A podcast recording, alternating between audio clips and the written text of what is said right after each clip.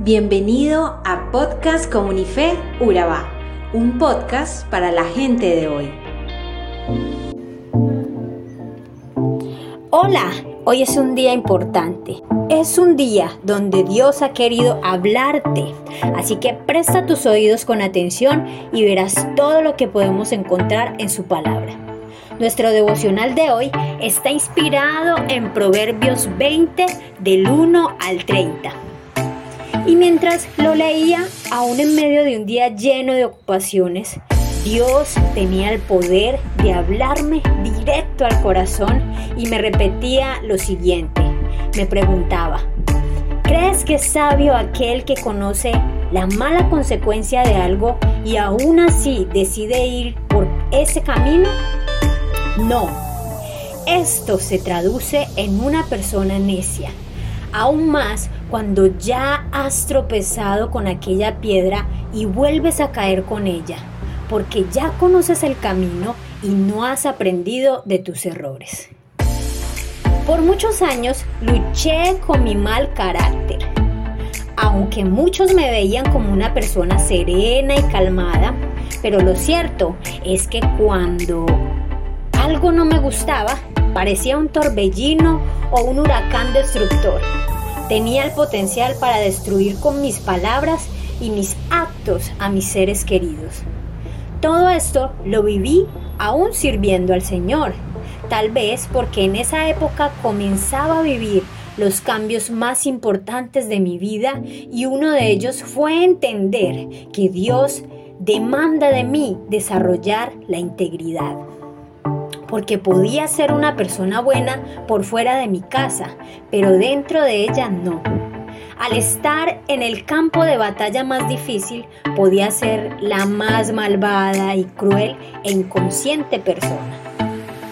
Dios me pidió no solo que usara mi voz cantando para Él o, o que estuviera a su servicio, sino que también fuera una persona íntegra en todo lugar y es precisamente lo que Dios nos quiere recordar hoy a través de este proverbio.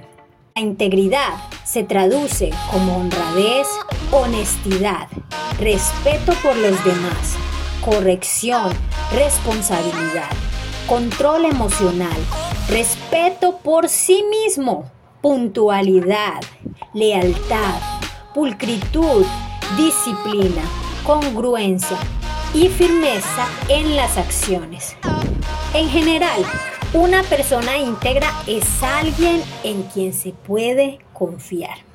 ¿Será que somos alguien en quien Dios puede confiar? Necesitamos entender que debemos encajar nuestra forma de pensar y de actuar con la integridad que Dios quiere que reflejemos. Esta es la forma en que también reflejamos el reino de Dios. Esta es la invitación y quisiera expresarme como lo hizo Pablo en Filipenses 3:12 al 14. No quiero decir que ya haya logrado estas cosas ni que ya haya alcanzado la perfección, pero sigo adelante a fin de hacer mía esa perfección para la cual Cristo Jesús primeramente me hizo suyo. No, amados hermanos, no lo he logrado pero me concentro únicamente en esto. Olvido el pasado y fijo la mirada en lo que tengo por delante. Así avanzo hasta llegar al final de la carrera para recibir el premio celestial al cual Dios nos llamó por medio de Cristo Jesús. Y debo decir que aún no he logrado controlar totalmente mi carácter pero sí reconozco que el avance ha sido bastante grande, porque en mi corazón está sembrado Dios y Él me pide que avance cada vez más.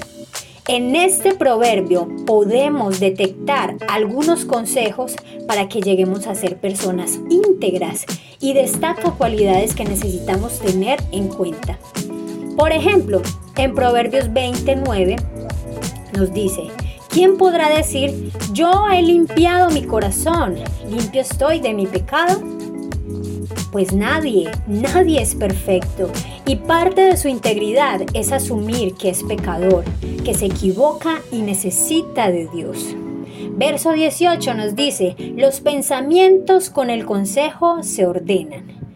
Así que alineemos nuestros pensamientos con la palabra y el consejo de Dios. Verso 19, no te entremetas pues con el suelto de lengua.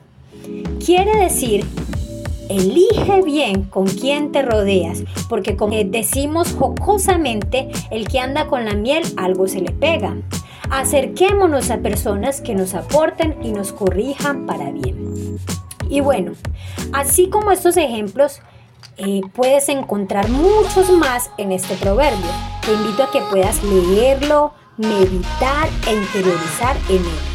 Hasta aquí hemos llegado el día de hoy y te pedimos, Señor, que seas tú corrigiéndonos en amor, enseñándonos a servirte en integridad. Danos tú la fuerza para continuar cada día. En el nombre de Jesús. Amén.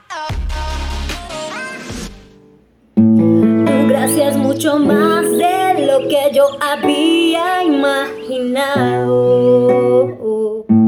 Aún sin merecerla me las dado. Tú te llevaste mis faltas y las dejaste a los pies de la cruz y lo que quedó fue tu eterno amor.